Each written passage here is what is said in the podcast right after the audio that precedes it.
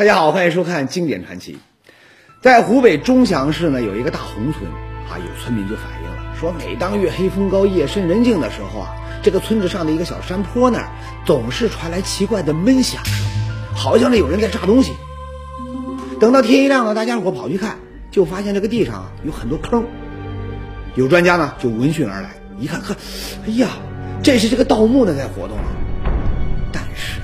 这片山坡下究竟有什么吸引着这个盗墓贼呢？专家呢经过严密的推测和分析之后，发现不得了，原来在这里啊，垂直距离地面三米以下的地方是一个明朝皇家的墓葬——梁庄王。梁庄王何许人呢？此人叫。朱瞻字，他是明朝朱元璋的曾孙，一路下来，明成祖朱棣呢是他的亲爷爷，明仁宗那是他的爸爸，那么而到了他这辈儿呢，当皇帝呢那是他的亲哥哥，皇帝哥哥呢很疼这个小老弟啊，频繁的封他赏钱，金银财宝那是随便给他呀，那么所以呢，朱瞻字同志啊，他很爽，他不用干啥也能够腰缠万贯，钱多到用不完，不过。遗憾的是，这位朱同志啊，英年早逝啊，人死了，钱没花完。那还有更悲剧了，这位王爷呢，他没儿子啊，所以呢，最后他的巨大遗产他没人继承。那么，他生前的那些不计其数的这个奇珍异宝、巨额存款，都上哪去了呢？历史上对于梁庄王的这笔巨大的遗产的下落是没有任何记载的啊，很多人就怀疑，一定是都陪葬，也就是说呀，就埋在这个梁庄王墓里。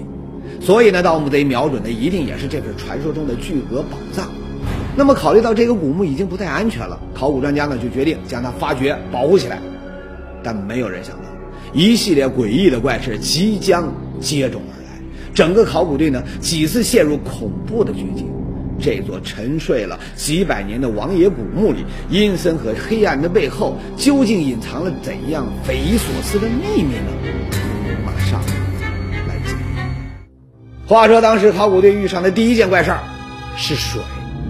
当他们好不容易的找到古墓的封门墙之后，啊，也就是这面拱形的砖墙，他们发现，哎呀妈呀，眼前的这座梁庄王墓竟然被水给团团围住了。而且呢，更奇怪的是，这个水啊，就像喷泉一样，一直从这个墓门里头啊喷涌出来，没完没了。考古队呢，用水泵抽了三天三夜，啊，也没抽干。这事儿呢，前所未见了。这什么墓啊？感情这墓里头的这个装修，它走的是水底龙宫的这个风格啊？又或者是，这是古人特别设计的防盗措施？哎，大伙呢都纳闷儿。好在抽了十二天，水终于退下来了，考古队员可以靠近这面封门墙了。这里呢，我介绍一下，按照明朝地宫的这个建筑规制啊，穿过这堵封门墙，那么接下来就是一条。笔直的通往地宫大石门的甬道，考古队员个个都很激动啊！他，小心的一块一块的把封门墙给拆了。这时候，一阵一阵的阴风呜呜的就吹出来了，把每一个人都吹得那是背脊发寒。而面对眼前这条漆黑的甬道，大家都不太敢动，因为作为这个进入地宫的重要关卡，千百年来传说中的这个暗器机关，大多数啊。都会设计在这个漆黑的甬道里。的确，很多武侠片那不都这么演的吗？盗墓的进入了古墓，一不小心触到了一个小机关，然后呢，这个墓里面立刻就会嗖嗖嗖，万箭齐发。那么盗墓的立刻就会去见阎王。而如果这个梁庄王墓真的像传说中那样哈，藏着亿万珍宝，难道他没有搞这些高级的暗器机关吗？大家心里面都在打鼓。而就在这个时候，有人突然尖叫一声：“，前面有东西！”大家伙一看，哇塞，确实啊，一团粉红色的东西正在朝他们飘过来。我的娘啊，这什么暗器呀？大家呢都躲开了。而很快，这个东西呢就飘到面前来了。领队的低头仔细一瞅，呵，不得了，这到底？什么东西呢？发现一个粉红色的丝织物，这个当时真的把我们全部陷进去了。您可能不知道，在古墓里头啊，还能发现丝织物，那是多稀罕的事儿啊！因为这种东西呢，它非常容易腐烂啊，一般呢在古墓里头呢很难保存下来的。据说目前为止，汉水呢以东发掘的，那不管是哪个朝代的这个古代墓葬，还从来没有出现过丝织物啊，一般呢都是腐烂到没形了。而一旦这个丝织物出现了，这就意味着这个墓里头这个陪葬品呢，一定都还保存的非常的完好。考古队员大胆的预想，这座墓里头也许除了海量的金银珠宝之外呢，还很有可能保存着记录文字的纸张或者是丝织物。如果真是这样的话，那对于考古界来说，这绝对是不得了的大发现啊！心情越来越激动，这个。考古队呢，决定立马把这件丝织物从这个水里面捞起来，然后呢送去做鉴定。但是，鬼都想不到，当考古队员小心翼翼的把这东西拖起来的时候，在场的全都傻眼了。王爷古墓里惊现的粉色丝织物，为何让考古队几经绝望？那全都要完了，这有毛巾肯现代毛巾肯定就有人进去啊！堂堂皇家地宫，竟然大门敞开，不翼而飞的木门背后又是什么，让现场鸦雀无声？明朝古墓里不断出现的神秘和诡异，江西卫视经典传奇重在为您解密。刚刚说到，考古队员呢在古墓的甬道口发现了一件丝织物，那相当的激动。但是，当他们把这件东西捞起来之后，全都傻眼了。那这究竟是什么情况呢？这纤维很很新，纤维很新是吧？嗯，说不定带点混纺，不可能有混纺啊，明代不可能有混纺的是吧？混纺，这都好后头才出现的东西了，那算是现代货呀。那怎么会出现在明朝的这墓里头呢？太奇怪了！整个考古队一下就从激动兴奋转为了疑惑不解。但是，有人一直瞅着那块粉红色的东西啊，就觉得，哎呀，这东西咋越看越眼熟呢？和我们现在用的那普通毛巾是一样的。什么？毛巾？明朝古墓里怎么可能会出现现代的毛巾呢？这开玩笑吧？太诡异了。但是再一想，考古队员的心情那就相当沉重了。一下子全部都兴奋点了，一摞千丈，当时全哎呀完了，这有毛巾肯现代毛巾肯定就有人进去啊！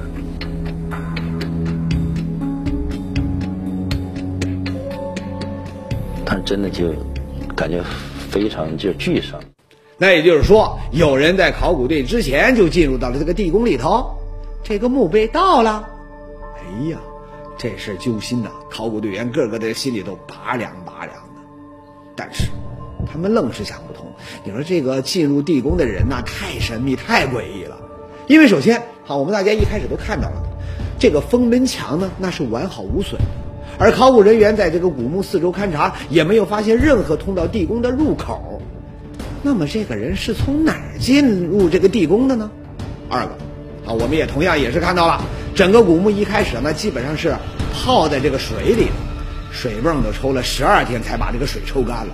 那么这种情况下，有人竟然能够在进入地宫之后还活着回来。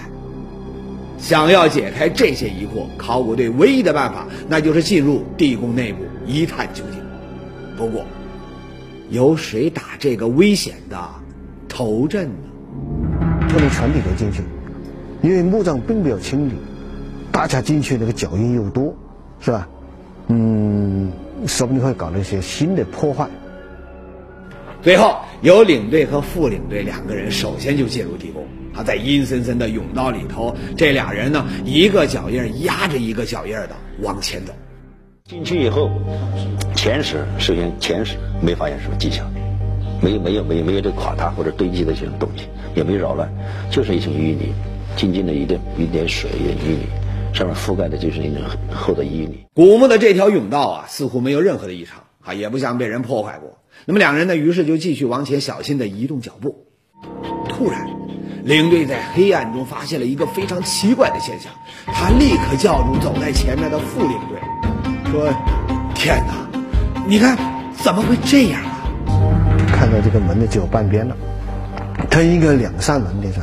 现在只剩东边这一扇了。我们来看这里，原本呢应该是两扇石门的地方，确实现在呢只看见一扇，啊，这不合常理了。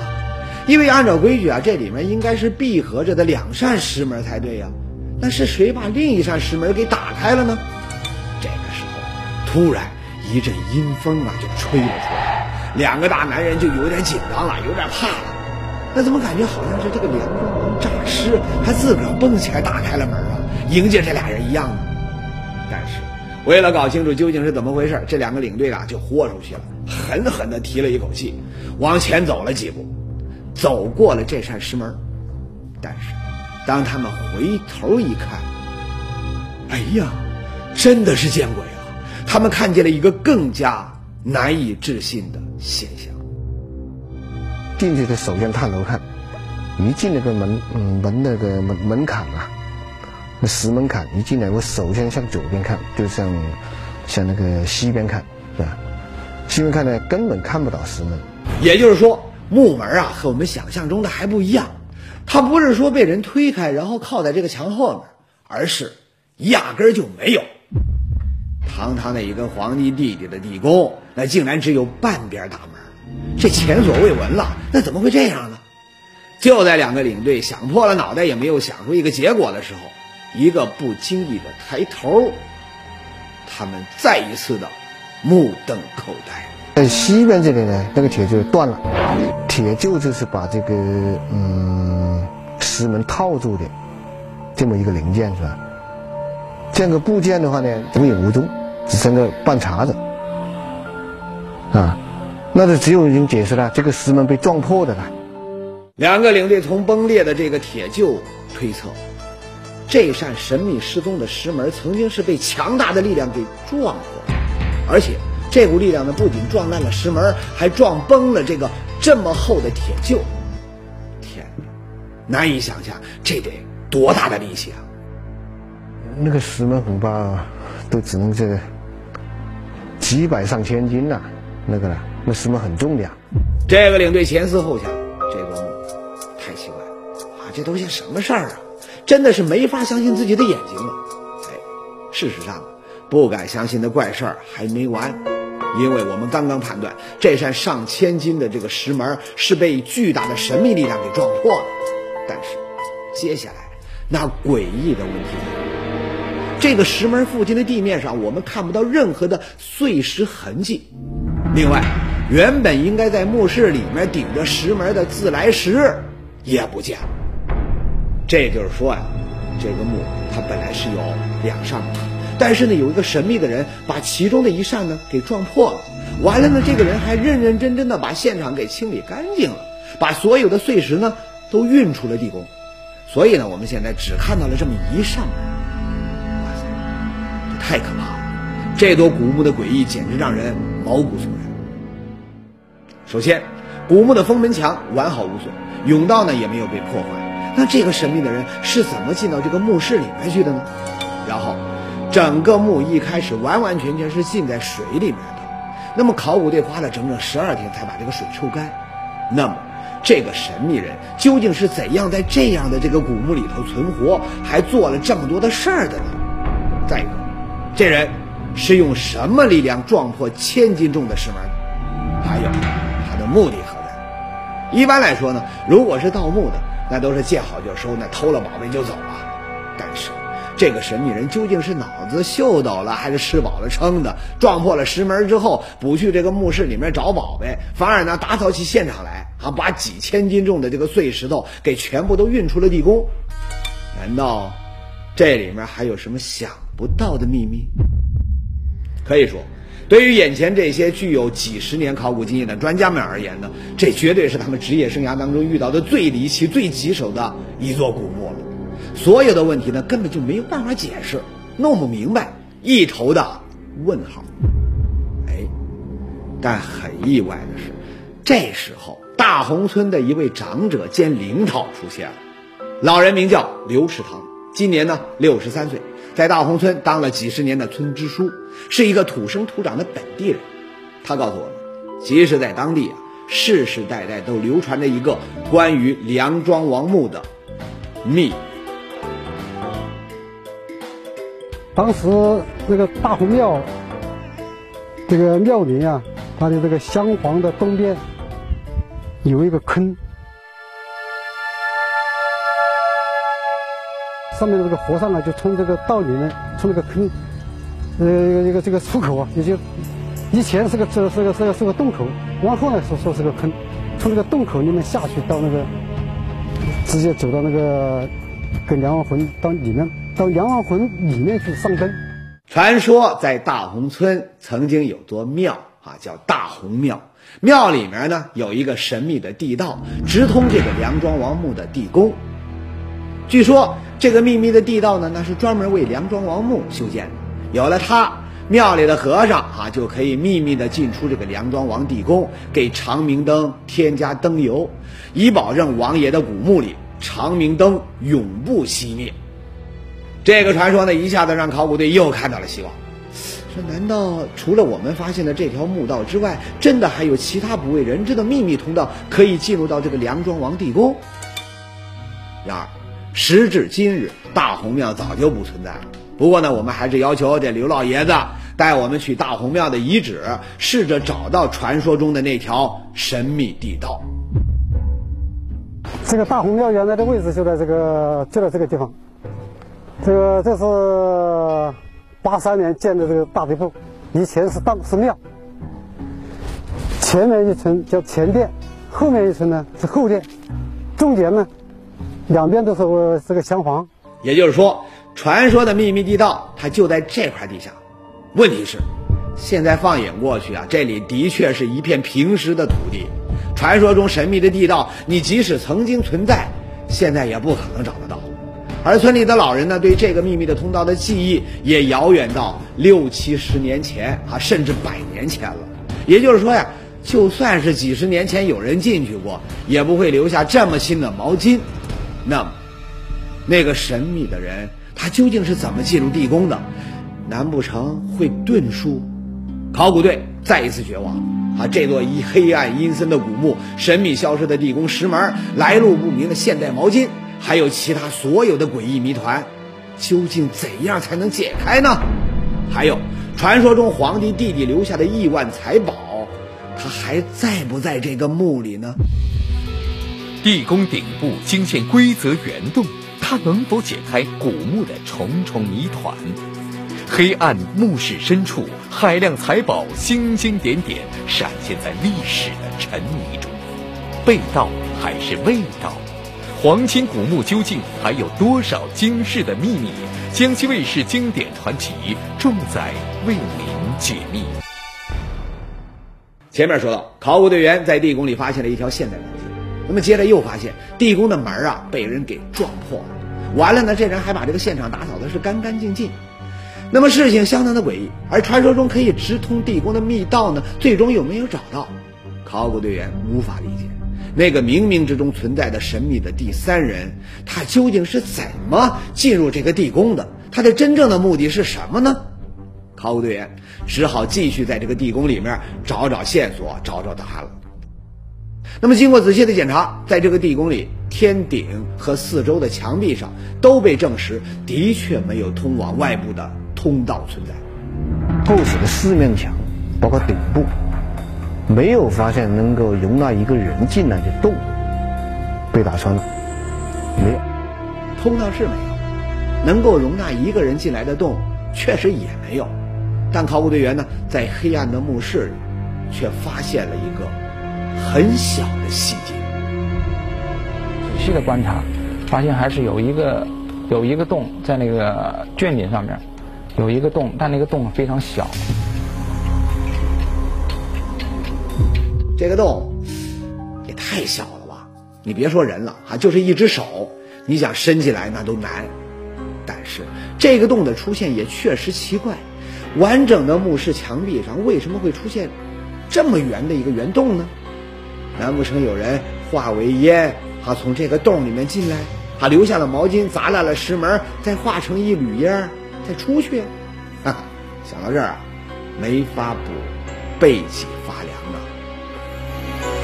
正迷惑着呢，这个时候呢，一个考古队员似乎感觉到脚下有东西，差一点一脚踩坏了。要踩那个东西，踩个东西呢，他就捡起来一看，哟，用水荡了一下子，当时墓里边还有点水，荡下去一看，非常漂亮，一根金丝，这个这个焊接起来一个立体的，一个一个一个一个凤凤凤凤钗，这个金簪做工呢，是相当的精细，那绝对是高级货。从它的珍贵程度上来看呢，这个地宫啊，确实非常有可能和传说中的那样，埋藏着数量惊人的宝贝。考古队员想起前面的毛巾、消失的石门，再看看这眼前这只落在这个淤泥里的金簪，这个心呐，就更凉了。你说这是不是意味着这个墓室深处的宝藏已经被那个神秘的人给洗劫一空了呢？这只金簪呐，那是慌忙之中掉下来的。当时啊，在场的那些人紧张，啊，非一般的紧张。就在这紧张和失望的小小墓室日渐弥漫的时候，有考古队员往这个地宫深处看了一眼。您猜他看到了什么？黑暗中，但见遍地星星点点的光芒。走近一看，拂去百年淤泥，什么东西呢？珠宝，数不尽的珠宝。一揭露出来，揭了以后，那个东西那真的是想，那完全超出超出想象，把所有的人都都雷倒了。当时那个那些玉器啊、金器啊，那些流都散落了嘛，跟瀑布一样的看着这个流下来一层，吓死人，真的。感觉那个东西吧，一件接一件的，非常有惊，非常非常的惊喜。这件，哎，觉得哎，这个东西啊，当时看第一件东西的话，哎，觉得这个东西可以。然后，哎，过一段时间，然后又发现一件，哎呀，这个东西更好。然后再再隔一段时间，然后再再发现，哎，这个更好了。密密麻麻的，真是用用等于说，哎呀，怎么说呢？几乎每一平方厘米的地方都有。这个墓室保守估计啊，我看至少有六十平米的样子，你算算啊，也就是六十万平方厘米。那么考古队员说，这儿每个平方厘米啊，它都是宝。你想象一下，那是一个什么概念？那真的叫不计其数啊！而且这些宝贝件件都是精品，金子、玉器、宝石。事后统计啊，从这个墓里面出土的珍宝达到了五千三百四十件，而且呢，个个都是来历不凡呐，很多甚至都是当年郑和下西洋带回来。为了找这些东西，史学界可是找了几百年了，一直还以为他们失踪了呢。没想到，哎，他们都在这里陪着皇帝弟弟呢。哇塞！当时考古队的人呐，简直激动到手都打抖了。但是，紧接着，当大家伙稍稍冷静下来，他们就觉得这个事情大大的不对了。这个脊梁骨啊，发寒呐。为什么？一个神秘人曾经诡异的来过地宫，然后呢，更诡异的砸破了石门，还辛辛苦苦的把大量的碎石头给运出了地宫，什么怪事儿都干了，偏偏就没有偷走这个旷世的宝藏。这完全的有悖常理啊！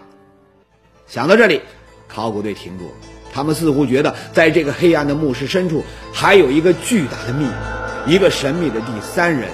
正在注视着他们的一举一动，一股莫名的力量正在向他们袭来。领队在这个沉默的瞬间做出了一个决定：撤。考古队暂时就撤出了墓室。他们认为，在取出宝藏之前，必须先解开古墓的所有的疑团。它为什么是泡在水里？封门墙完好无损，神秘人到底是怎么进出这个地宫的？再一个。